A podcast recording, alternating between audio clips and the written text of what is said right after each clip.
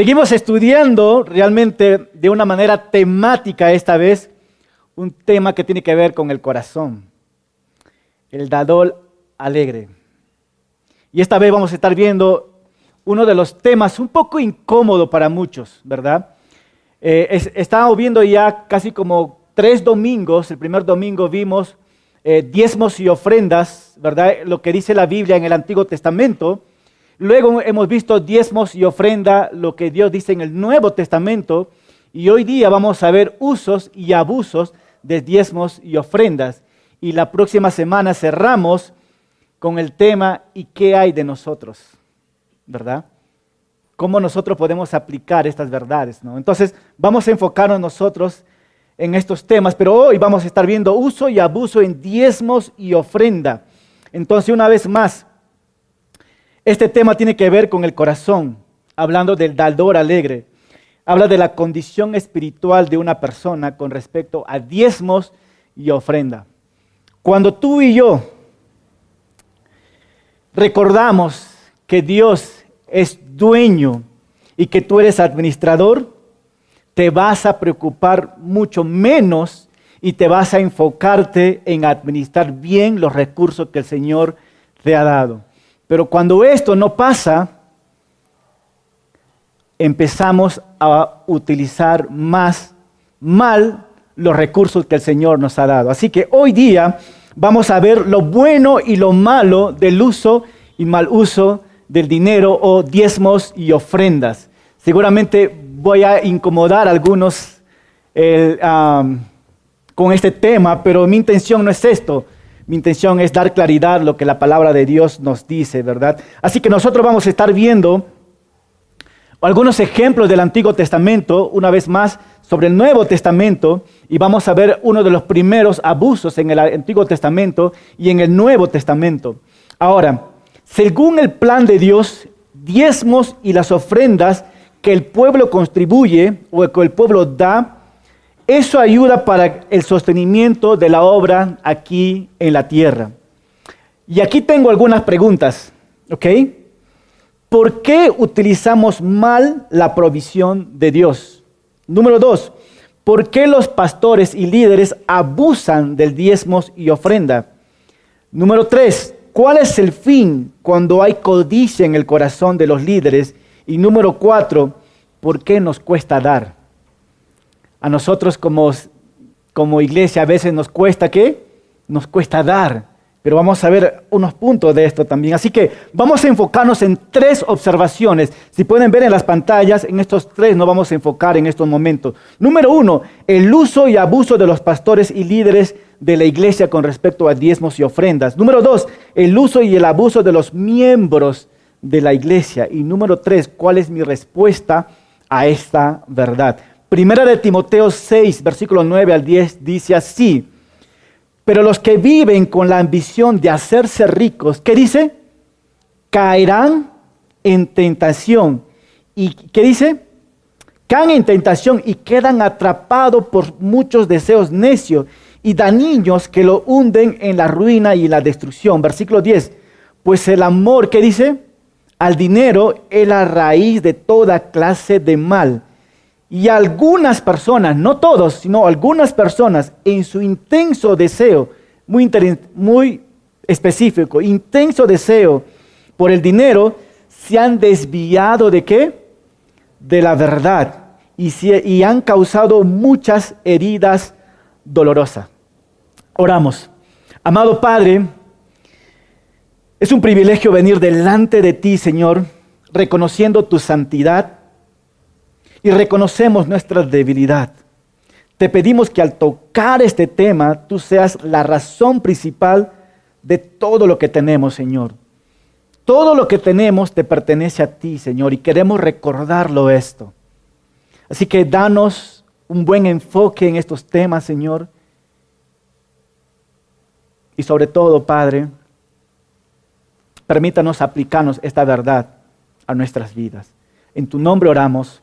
Amén.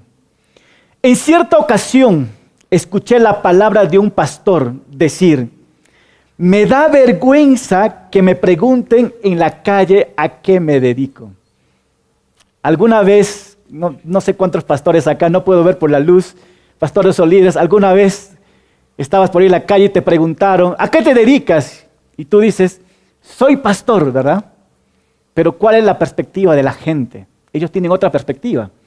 Pero este pastor dice así, en cierta ocasión escuché la palabra de un pastor decir, decir así, me da vergüenza que me pregunten en la calle a qué me dedico.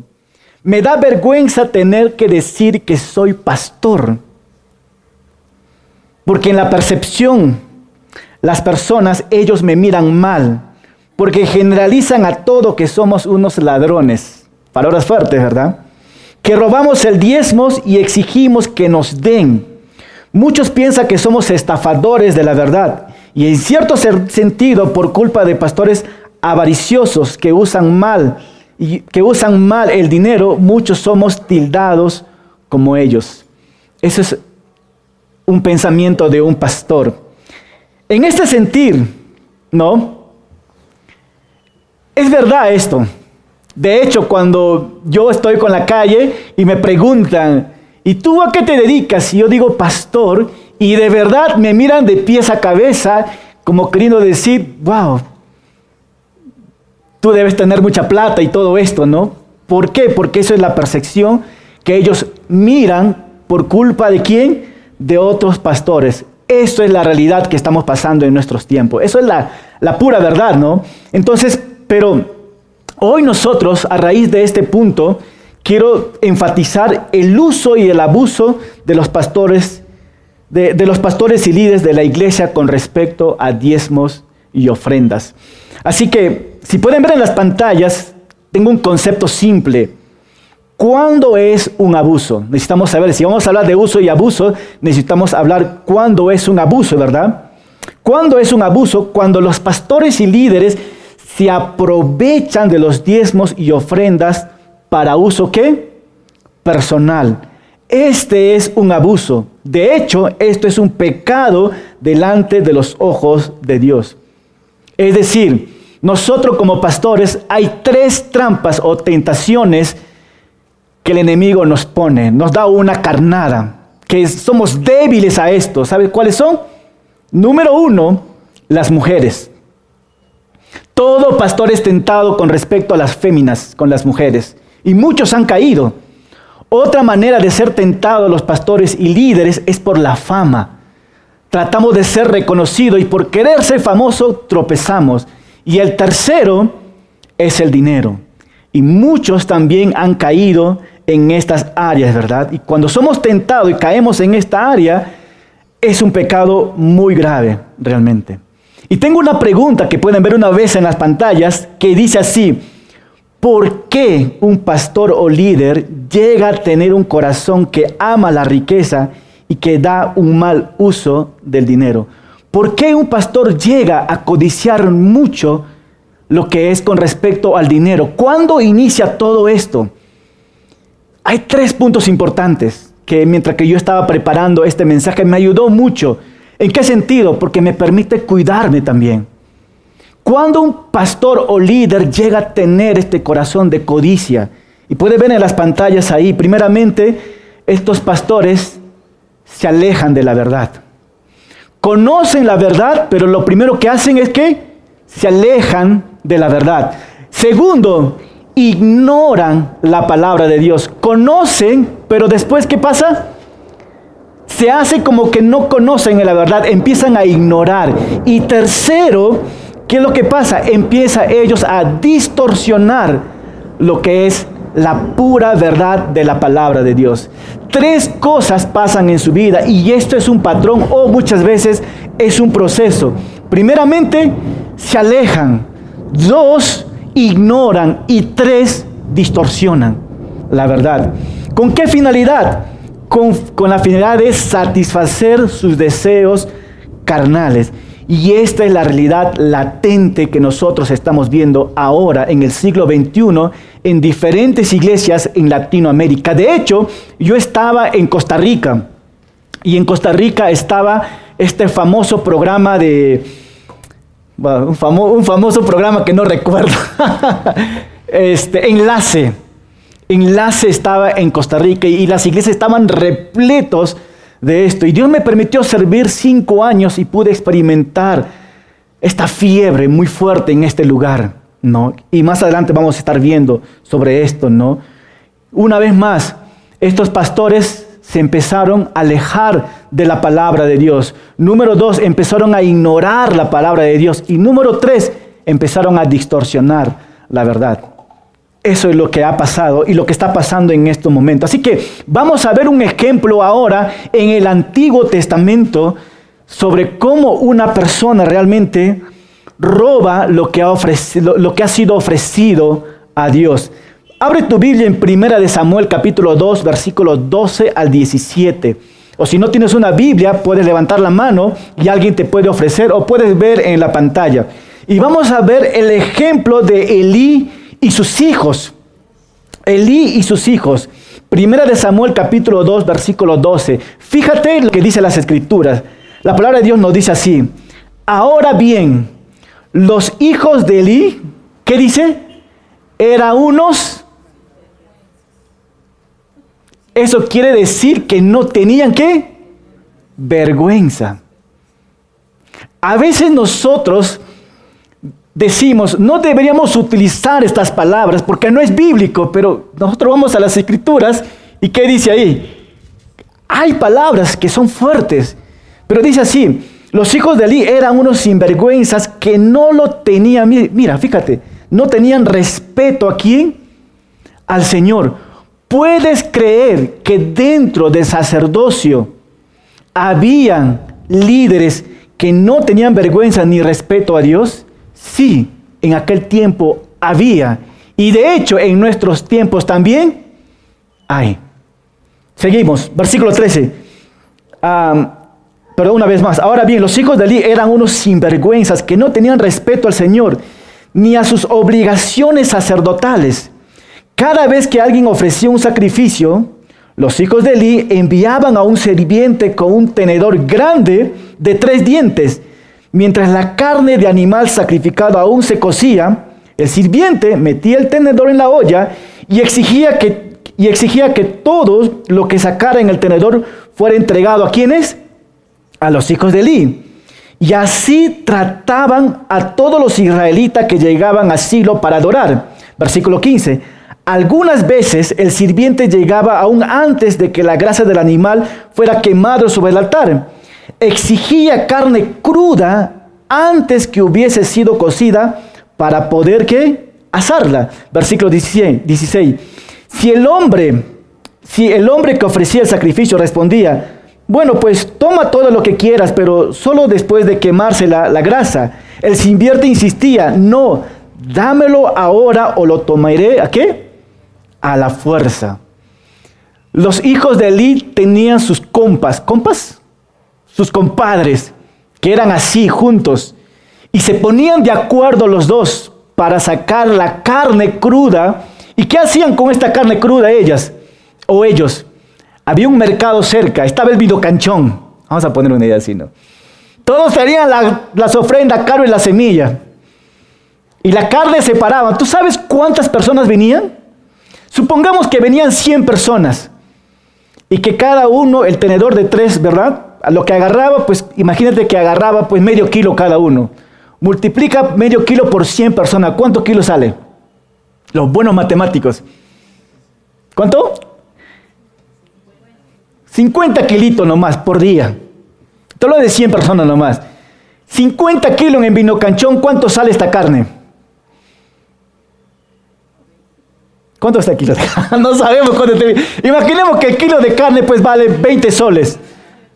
20 soles. 50 kilos por 20 soles, ¿cuánto sale? A? 1500 soles en un día. Qué rico, dicen ellos, ¿verdad? Pero eso es lo que estaba pasando. Sacaban esta carne, lo vendían para sus propios, ¿qué? Beneficio. Y eran tan conchudos, porque mira lo que dice acá, eran unos sinvergüenzas. Y de hecho no tenían vergüenza, dice la palabra de Dios. La carne estaba ahí, gracias chicos, pero esto es mi parte. Pa. Oye, no toques esto. Lo siento, pero es para el sacerdocio. Y lo llevaban. Eran sinvergüenzas, ¿no? Pero ahí estaban. Y lo que vemos aquí nosotros, es, vemos aquí el primer mal uso de los sacerdotes. ¿Qué hacían con esta carne? Robaban lo que fue ofrecido a Dios. Y aquí vemos un mal uso de estos líderes. Y este robo, pregunta, ¿agradó a Dios? ¿Qué piensan ustedes? La palabra es, es no. El pecado de estos jóvenes era muy serio y no agradó a Dios. De hecho, estos hombres trataban las ofrendas, mira, con desprecio. ¿Ustedes saben qué significa la palabra desprecio? ¿O alguna vez alguien te ha despreciado? Bueno, a mí muchas veces, menos mi esposa, ¿verdad? Se siente mal. O imagínate que cuando tú traes un lomo saltado que tú has preparado y tú le entregues a una persona y ella te dice, no quiero, ¿cómo te sientes? Hoy rechazado, ¿verdad? Pero en un sentir había un desprecio que estos hombres no hacían bien su labor. Entonces, fíjate el versículo 17, vean en las pantallas. Así que mira, que el pecado de estos jóvenes, ahí está, ¿era o no era pecado? Era pecado. Así que el pecado de los jóvenes era qué? Muy serio ante los ojos del Señor, porque trataban las ofrendas del Señor con qué? Con desprecio. Wow. ¿Qué es lo que notamos nosotros acá? Estos hombres no eran honestos, eran deshonestos. Y por esta situación, ¿sabe lo que pasaba? El pueblo de Israel estaba observando lo que hacían ellos. Y hubo un tiempo que el pueblo de Israel no quería acercarse al templo. Y en vez de acercarse empezaron a alejarse de quién? De Dios. No es lo mismo que pasa en las iglesias de hoy. Cuando hay esos sinvergüenzas, ¿se puede decir sinvergüenza? Sí, ¿verdad? Cuando hay esos sinvergüenzas en nuestros tiempos y utilizan las ofrendas de Dios, lo utilizan mal. ¿Qué hace la gente del mundo a observar esto? En vez de acercarse a Dios, ¿qué hacen ellos? Se alejan de Dios por sinvergüenzas como estos. Pero esa es la realidad que pasa. Está pasando, pasó en el Antiguo Testamento, pero es evidente y es latente también en nuestros tiempos, ¿verdad? Vamos a ver otro ejemplo, pero en el Nuevo Testamento, ¿les parece? Así que Marcos capítulo 11, versículo 15, y un poquito del contexto. Nuestro Señor Jesucristo está en Jerusalén. Él está con todos sus discípulos, pero Él quiere ir al templo. Y en el templo, Él no quiere ir a jugar. Él no quiere ir a saltar. Él quiere tener un tiempo de oración con su Padre. Así que Él quiere ir al templo, pero fíjate lo que va a pasar en estos momentos. Versículo 15. Cuando llegaron de nuevo a Jerusalén, Jesús entró en el templo y comenzó ¿qué? A echar, los, perdón, eh, comenzó a echar a los que compraban y vendían animales para el sacrificio. Volcó las mesas de los cambistas y las sillas de los que vendían paloma. Versículo 16. Y les prohibió a todos, marca tu Biblia, que usaran el templo como un, como un mercado. Versículo 17. Les dijo, las escrituras declaran, mi templo será llamado casa de qué? De oración para todas las naciones. Pero ustedes lo han convertido en una cueva de qué? De ladrones. Ok, paremos un momentito ahí. El lugar de oración era hecho qué? Un mercado. ¿Qué hay en un mercado? Compras y vendes. Dame y toma, ¿verdad? Claro, tú me das el dinero y yo te doy qué? El producto. ¿Hay o no hay ganancia ahí? Sí, hay una ganancia. Ok, el contexto es así. Los sacerdotes tenían sus familiares y amigos dentro de la iglesia, donde que ellos vendían los animales bien cuidados y bien protegidos, ¿ok? Y bien alimentados. Lo cierto es que cuando Trébol y Martín venían al templo, es una ilustración, ¿verdad? Ellos venían con sus ovejitas, sus mejores ovejas. Y el sacerdote, ¿sabe qué es lo que hacía? lo revisaba y trataba de buscar cualquier defecto. Y por A o B siempre encontraba. Y le decía, ¿sabes qué? La ovejita que tú trajiste no, es, no está sano para el sacrificio. Está sucio y está enfermo. Pero te recomiendo que vayas a la caserita que está allá. Ellos sí venden las ovejas bien cuidados y bien alimentados. Pero no puedes, con esta ovejita tú no puedes entregarme para el sacrificio. No lo voy a recibir, dice el sacerdote. Tienes que ir a comprar allá.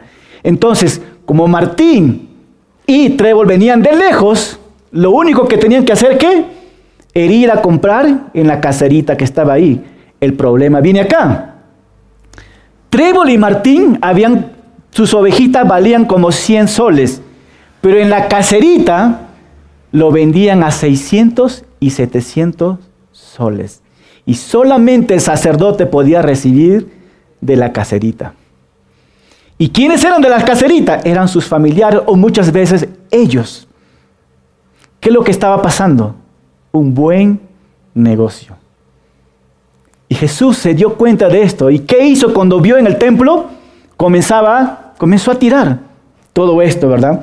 Ahora, y el Señor Jesucristo dijo, mi casa será llamada casa de oración para todas las naciones.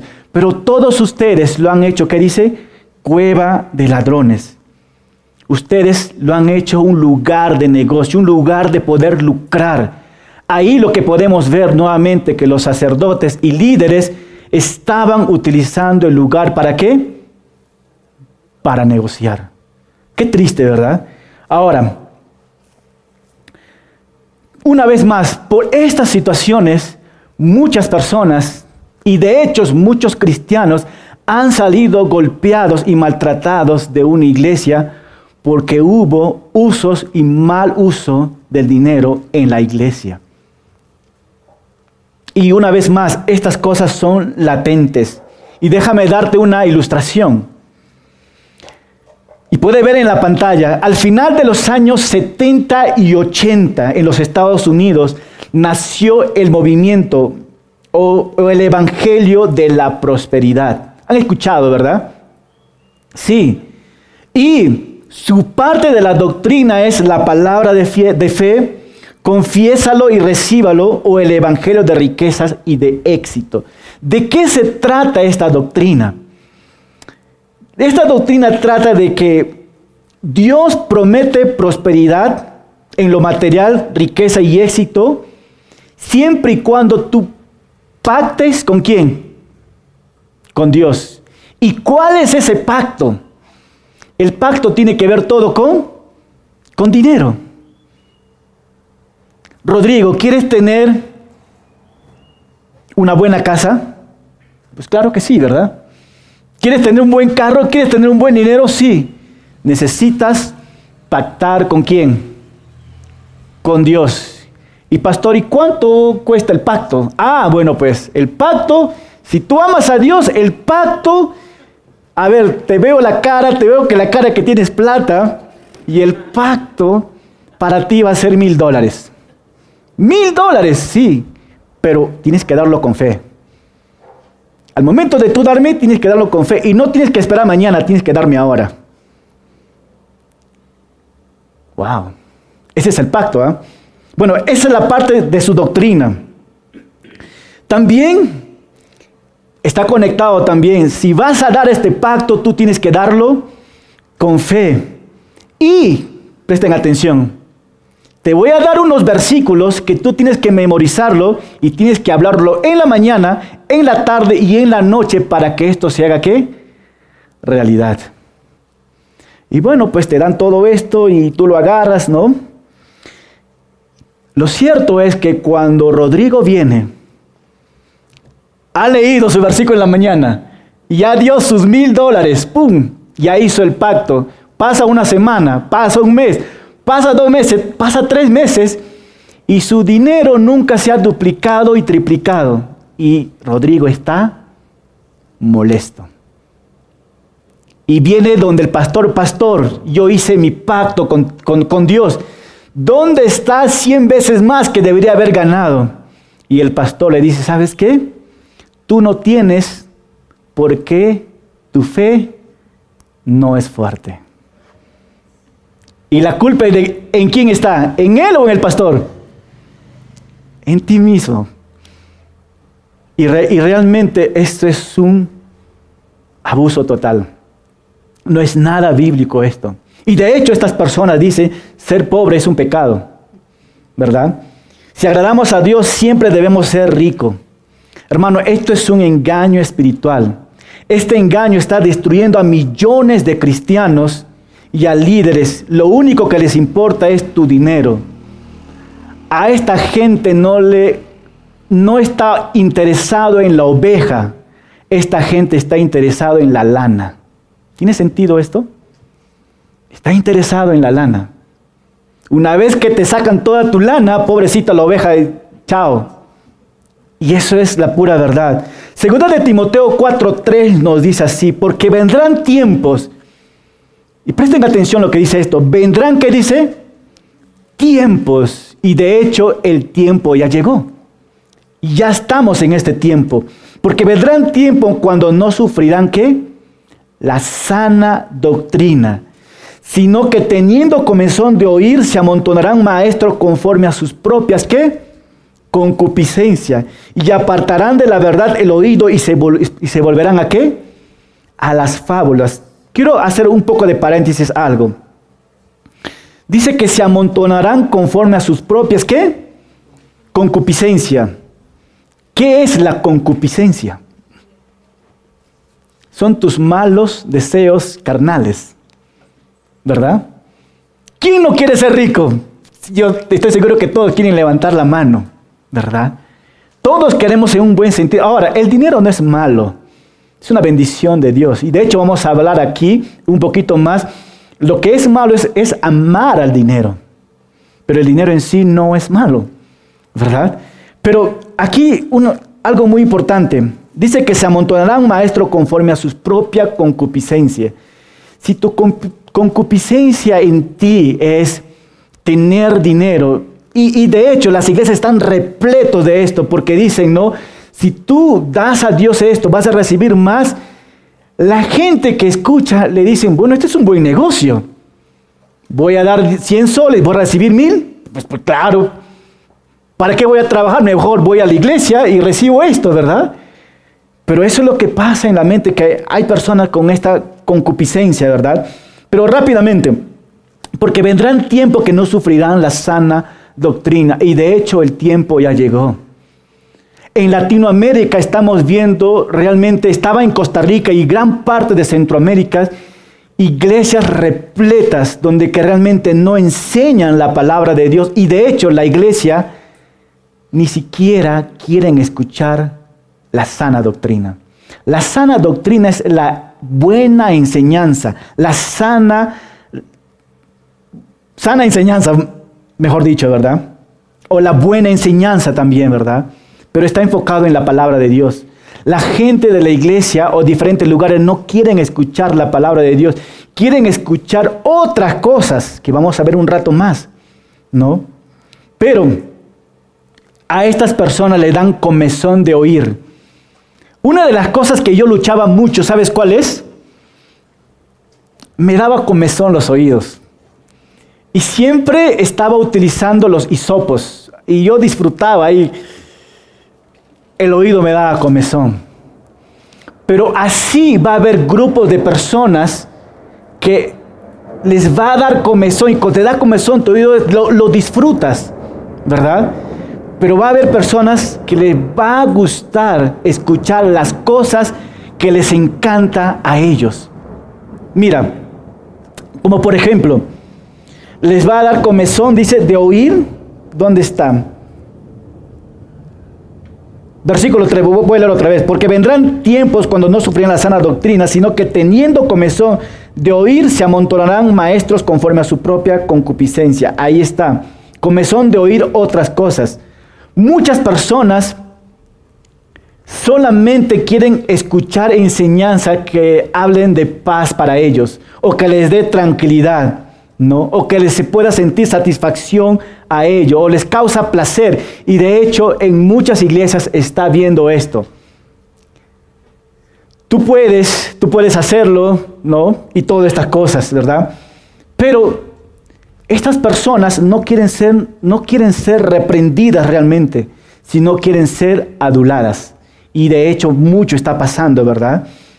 Estas personas no quieren escuchar sobre el arrepentimiento, estas personas no quieren escuchar sobre la cruz de Jesús. Estas personas no quieren escuchar que se tienen que negar a sí mismos, sino quieren escuchar cosas que les dé comezón a los oídos. Y de hecho, Jesucristo dice, ¿sabes qué? Si a ustedes les gusta esto, voy a ponerlo estos tipos de maestros. Y de hecho hay esto. Dice, se amontonarán maestros conforme a sus deseos. Siempre habrá maestro que estén dispuestos a rascar tus oídos siempre va a haber. No me gusta este pastor y voy qué? A otra iglesia donde qué? Me da comezón qué? El oído. No me gusta el otro pastor, te vas a otro pastor que te dé comezón qué? Y siempre va a haber esto. Y dicen, pero mira, y apartarán de la verdad el oído y se volverán qué? A las fábulas. No van a creer la verdad, pero van a creer qué? Fábulas, mentiras, mitos y enseñanzas de hombre. Y la pregunta aquí, hermano, ¿por qué no quieren escuchar la verdad estas personas? Y de hecho haya, pero la pregunta es, ¿por qué ellos no quieren escuchar la verdad? ¿Y sabes por qué?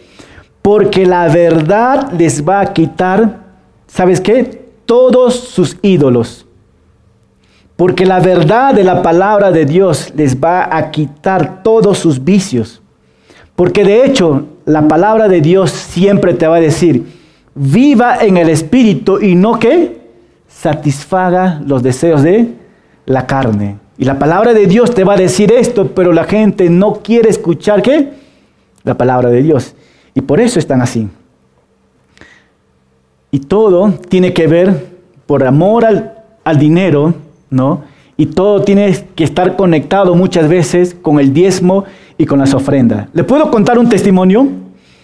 Cierto día un pastor fue al hospital después de un mes porque un miembro de su iglesia estaba enfermo. Y este pastor fue con la contadora. El pastor entró y el, y el, que estaba enfermo estaba así a la justa. Y el pastor entró y y el que estaba enfermo, que era miembro de su iglesia, se alegró al ver a su pastor. Pastor, gracias por venir a visitarme. Y el pastor le dijo, bueno, pues he venido con la tesorera para decirte que aquí en la lista no está tu nombre, que has puesto la ofrenda del mes. Y estamos aquí nosotros para que cumplas. Pues ahí no termina todo. Y me he enterado que los doctores te dieron unos días más de vida. Y nosotros sabemos que tú tienes bienes, tienes empresas y tienes casas. Y estamos aquí con un documento porque nos corresponde el 10%. El hombre estaba listo para morir en ese momento, ¿verdad? Porque el pastor le dijo, Dios quiere que estés en su presencia sin ninguna deuda delante de Él. Parece chiste, pero es real. Por la gracia de Dios, este hombre no murió en 10 días.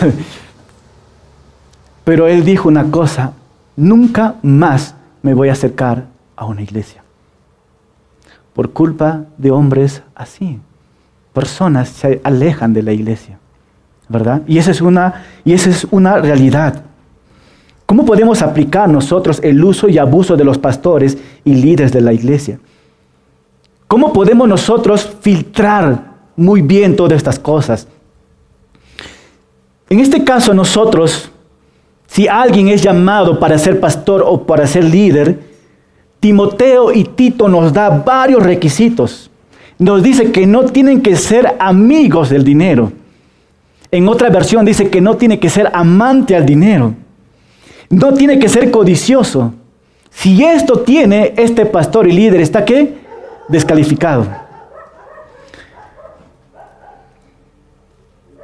Pero también, el tiempo me va a ganar realmente, voy, a correr un poquito más. Pero también estos tipos de pastores y líderes son una piedra de tropiezo para los miembros, ¿verdad? ¿Son piedra o no son piedra? Sí, son una piedra de, piedra de tropiezo. De hecho, Mateo 18, 6 nos dice así y cualquiera que haga tropezar a alguno de estos pequeños que creen en mí, más le valdría que se colgaran el cuello una piedra de molino y que le hundieran en el fondo del mar. Pregunta, ¿este pastor que fue al hospital merece que le pongamos una piedra de molino? Dos.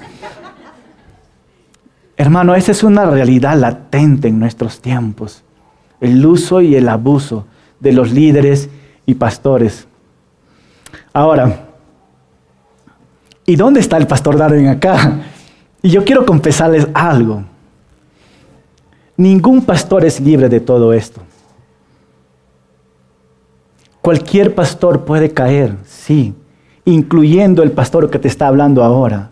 Yo mismo puedo caer también en estas cosas. Pero yo de gracias a Dios que muchas veces necesitamos tener hombres a nuestros lados que ellos estén supervisándonos, cuidándonos. Alguna vez esto es para pastores y líderes que están acá presentes. ¿Alguna vez un pastor o un líder te ha dicho, sabes qué? Quiero confesarte algo. Estoy luchando con el dinero. ¿Alguna vez alguien se, ha, se ha acercado diciéndote así? No, ¿verdad? Pero si hay alguien que lucha, debería decírselo. Siempre cuando, cuando vamos a trabajar con líderes, la primera pregunta que yo les hago, ¿cuál es tu debilidad? Y una vez un líder me dijo, pastor, nunca tengo una debilidad. La pregunta es, ¿será cierto esto? Si son pecadores, todos tenemos debilidades. Y la razón que le pregunto es porque si tienes una debilidad, y si yo sé esto, yo puedo ayudarte. Podemos ayudarte a cuidarte y protegerte. Entonces, como pastores y líderes, si estamos liderando algún ministerio, debemos tener este corazón de proteger y cuidar al rebaño y también a los líderes de nuestra iglesia, porque si no, vamos a tener gravísimos problemas, ¿verdad? Ahora, tengo 10 minutos más y con esto termino. Aquí estamos hablando de pastores y líderes y todos estamos, wow, qué lindo los pastores y líderes, ¿no? Y nos gusta ver esta, esta, esta pintura, ¿verdad? Pero ahora vamos a hablar a la iglesia. Hemos dicho que vamos a hablar del uso y mal uso de dinero se ofrenda con los pastores y líderes. Y ahora vamos a ver el uso y abuso de los miembros de la iglesia. Aquí va para todos. Ya le hemos dado con palo a los pastores y líderes, pero ahora vamos a ver a la iglesia. Y quiero recordar una vez más, el tema de dinero es muy delicado, porque muchos realmente lo malinterpretan y se molestan y se van de la iglesia. Pero quiero llevarle rápidamente y con mucho cuidado a Malaquías capítulo 3, que muchos de ustedes ya saben y han utilizado tal vez y ha sido mal utilizado también, ¿verdad? En el contexto, rápidamente. Esto no es para los pastores líderes, es en la iglesia realmente, ¿verdad? Ok, en el contexto, el pueblo de Israel se creía inocente, ¿ya? de todos los cargos que Dios tenía en contra de ellos. El pueblo de Israel tenía dos cosas en su vida. Uno era hipócrita y dos, su corazón era superficial. Ellos cumplían todos los requisitos mínimos que Dios les decía, pero en su corazón había mucha rebeldía. Ok, aquí viene. Cuando el pueblo de Israel le preguntó a Dios por medio del profeta Malaquías de cómo deberían volverse a Dios, Dios le respondió a través del profeta Malaquías con siete respuestas. ¿Cuántas respuestas? Siete respuestas. Y el pueblo de Israel también respondió a Dios con siete respuestas. ¿Quieren saber cuáles son esas siete? Vamos a hablar de los seis pero el enfoque va a ser el 7. ¿Ok? Él, Dios le dio siete respuestas. La primera respuesta que Dios le dice así, número uno, Dios le dice, yo les he amado, dice el Señor. Y la respuesta del pueblo de Israel fue así. Dios le dice, ¿sabes qué? Yo les he amado tanto a ustedes. Y el pueblo lo miraba a Dios y le decía, ¿de qué manera nos has amado Dios? Yo no veo a tú, oh Dios, que tú, nos, tú no nos amas. ¿De qué manera tú nos has amado? Decía el pueblo de Israel. Y Dios le decía, yo les he amado a ustedes. Y ellos le respondían, yo no veo tu amor aquí. Número dos, ustedes no me están adorando, dice el Señor. Y el pueblo de Israel decía, ¿en serio? Si todos los días vamos al templo y te adoramos. Y Dios dice, no, ustedes no me están adorando realmente, ¿no? Ustedes están adorando a otro Dios, pero no me están adorando a mí, dice el Señor. Número tres, ustedes no me adoran como debían ser. Tus ojos están puestos en otro lado, pero no está en mí, dice el Señor. Número cuatro, ustedes no me glorían de corazón. Ustedes son hipócritas. Y ella dice, ¿de qué somos hipócritas? Decían ellos. Cuatro, perdón, cinco. Ustedes quebrantan el pacto sagrado del matrimonio. Y ellos decían, ¿y aquí quién se está divorciando? Cuando ellos, los sacerdotes mismos, estaban divorciando y delante de Dios decían, ¿y quién se está divorciando aquí? Seis, dice el Señor, yo no recibiré tu sacrificio por tus pecados. Y ellos respondían, Dios, pero ¿por qué no quieres recibir tú nuestro sacrificio? ¿Por qué no quieres recibir nuestras ofrendas? El pueblo de Israel siempre se hacía víctima. Pero fíjate ahora el séptimo, con lo cual quiero meter un poco más de enfoque. Malaquías 9, 8 al 10, ¿qué nos dice? ¿Habrá quien pueda robarle a Dios? Es una buena pregunta, ¿verdad? Malaquías hace esta pregunta, ¿habrá quien pueda robarle a Dios? Una persona que roba, ¿cómo se lo llama? Inocente, no, no, no lo llames inocente. Una persona que roba hay que llamarlo por su nombre. ¿Cómo se llama? Ladrón. Una vez más, una persona que roba, ¿cómo se lo llama? Ladrón. Y acá dice el Señor, ¿habrá quien pueda ¿quién pueda robarle a Dios? Dice, pues ustedes qué? Me han robado. Y sin embargo dice, ¿cómo está? ¿Cómo, ¿Cómo está eso de que te hemos robado? Dice ellos. Ahí están siempre cuestionando a Dios, ¿verdad? Dios dice, ustedes me han robado. ¿Y ellos qué dicen? ¿De, ¿De, qué te hemos robado, Dios? Pues me han robado en sus qué? En sus diezmos y en sus ofrendas. Versículo 9, ¿qué dice? Malditos sean todos ustedes porque como nación me han robado. Entreguen completo los diezmos en mi tesorería y habrá alimento en mi, templo. Con esto pueden ponerme a prueba y verán si no les abro las, las ventanas de los cielos y derramo sobre ustedes abundantes bendiciones. Ah, lo digo yo, el Señor de los ejércitos.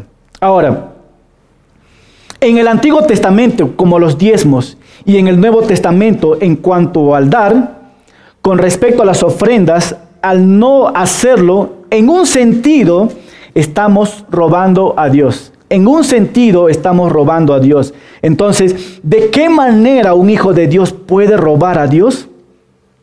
El Señor dice, lo pone bien claro, ellos robaron al Dios, ¿a qué? Al retener sus diezmos y ofrendas. ¿Cómo es esto? ¿Qué le pertenece a Dios en tu vida? Cuando yo me caso con mi esposa, es mira, este es un buen ejemplo. Cuando tú te casas con tu esposa, la mitad te pertenece a ti y la mitad le pertenece a ella. ¿Así es? Todo me pertenece a mí y todo lo pertenece qué? A ella. Sí, dile a tu esposo, todo me pertenece a tu terrenito que está por ahí. Sí, Todo lo pertenece a Dios. Pero fíjate aquí, Dios, si, si esto es lo que Dios te da, el 100%, ¿verdad? El 10% le pertenece a quién? A Dios. Y el 90% le pertenece a quién? Seamos sinceros. Debería pertenecerte a ti, ¿verdad? Pero la verdad, todo le pertenece a Dios. Él te da los 90% no para ti, sino para que tú lo administres para Él. De eso se trata todo lo que el Señor te ha dado. Todo le pertenece a Él. Pero Él te dice, el 10% me pertenece a mí. No lo puedes manejar, pero el 90% te doy a ti para que tú lo administres también. Ahora, Dios dice que lo llama robo y la pregunta, ¿no? Está ahí. Porque ellos tenían una posición ilícita de lo que le pertenecía a Dios. Una vez más, si tú das un diezmo del 10 de tu, ingreso o tus bienes, ¿pertenece a quién? ¿A quién pertenece el 10%? A Dios, ¿verdad? Y el 90% es para que tú lo, lo utilices como quieras. Pues no, ¿verdad?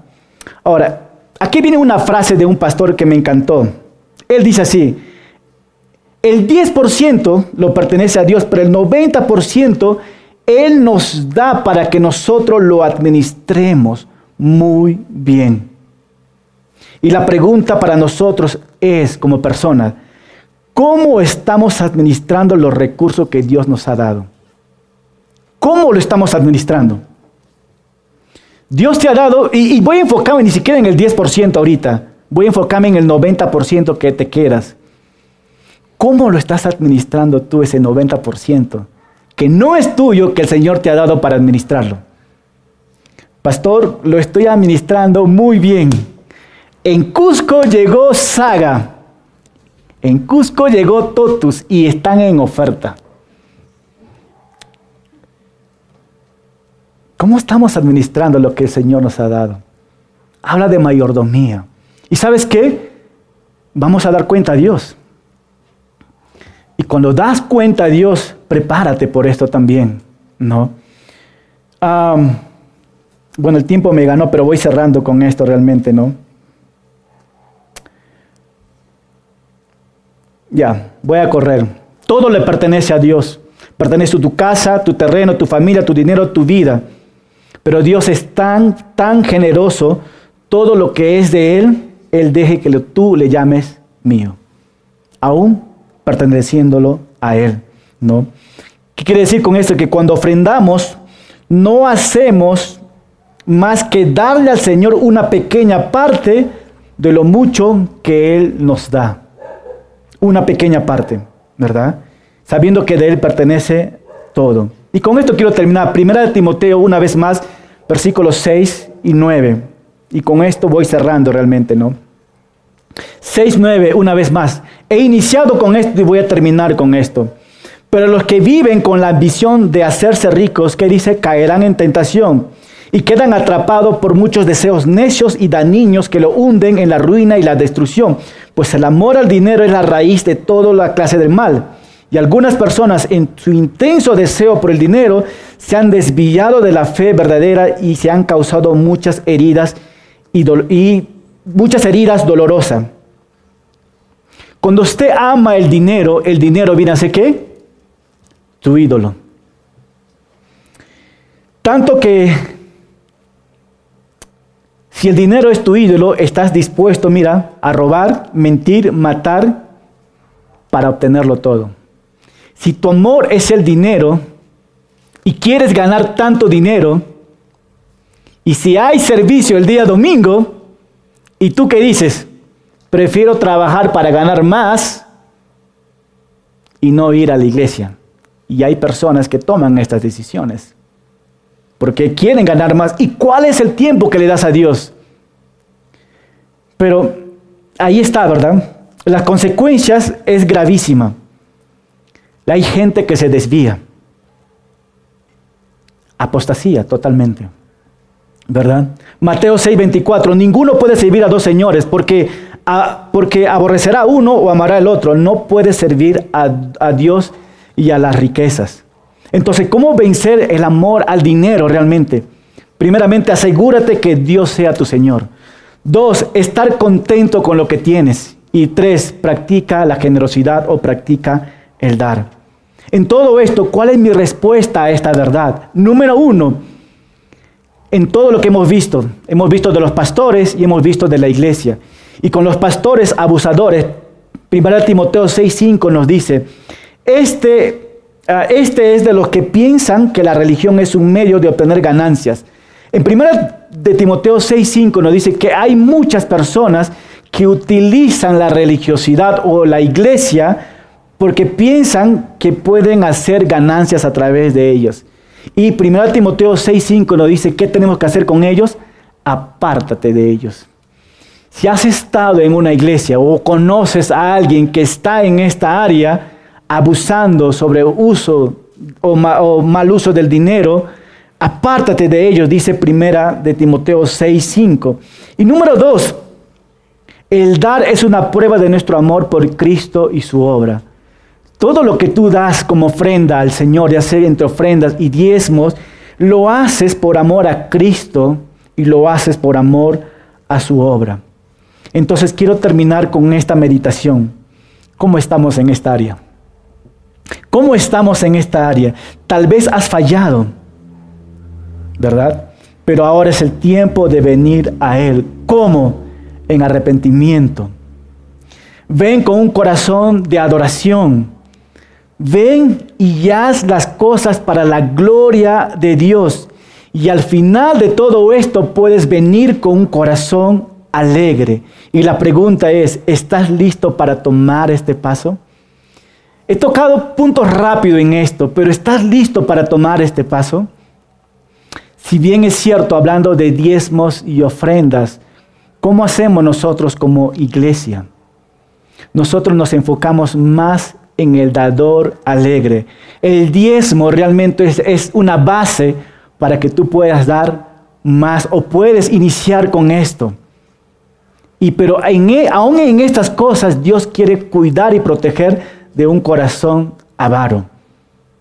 Y realmente si has fallado en estas áreas, ya sabes lo que el Señor te manda hacer. Entonces quiero invitar ahora a los músicos a pasar al frente y quiero una vez más que tú puedes meditar en esto. ¿Cómo está tu corazón en estas áreas? Hemos visto de los pastores y ahora hemos visto con los miembros de la iglesia. Hemos, hemos robado a Dios en un sentido hasta esta pregunta, ¿de qué manera lo has robado a Dios? Y aquí no quiero condenarte, no quiero juzgarte, solo sé honesto con Dios. Hay una canción que vamos a cantar, Sublime Gracia, que es una canción preciosísima. Y mientras que vas escuchando esta canción, recuerda lo que Dios ha hecho por ti. Él no ha entregado un 10%, como dije la semana pasada. Él lo ha entregado el 100% para darte una vida eterna. Y si nosotros venimos al frente y, damos nuestras ofrendas o nuestros diezmos, lo hacemos por amor a Dios y por lo hacemos por amor a su obra. Amén. Entonces, medita tú en esta canción y una vez pregúntate en qué he fallado a Dios en esta área. Pongámonos de pie, vamos a orar y, y voy a aprovechar para en estos momentos orar por las ofrendas también. Si vienes por primera vez, no te sientas obligado a darlo. Pero si tú sientes que Dios te ha hablado, que esta es tu iglesia y que sientes que estás siendo alimentado, tú y Dios, ponte a cuentas con Él. Amado Padre, te damos gracias Señor por este tiempo. Si tú preguntaras ahora a tu iglesia, Señor, de qué manera hemos fallado en las ofrendas o en el dar, Estamos seguros, Señor, que muchos estuviéramos en un sentido descalificados, Señor. Y no queremos estar en o fallar en esta área, Señor. Danos convicción, Señor, porque todo lo que damos es para extender tu reino, Señor, aquí en la tierra. Y perdónanos si te hemos fallado en esta área. Y perdónanos, Señor, porque de lo que tú nos has bendecido, muchas veces le hemos llamado mío, cuando en realidad era tuyo, Señor. Y perdónanos por no ser buenos administradores de los recursos que tú nos das, Señor. Pero hoy, Señor, nos arrepentimos de todo corazón. Queremos ser esos dadores alegres, Señor. Que no lo hacemos por obligación, lo hacemos por amor a ti. En tu nombre Jesucristo oramos. Amén.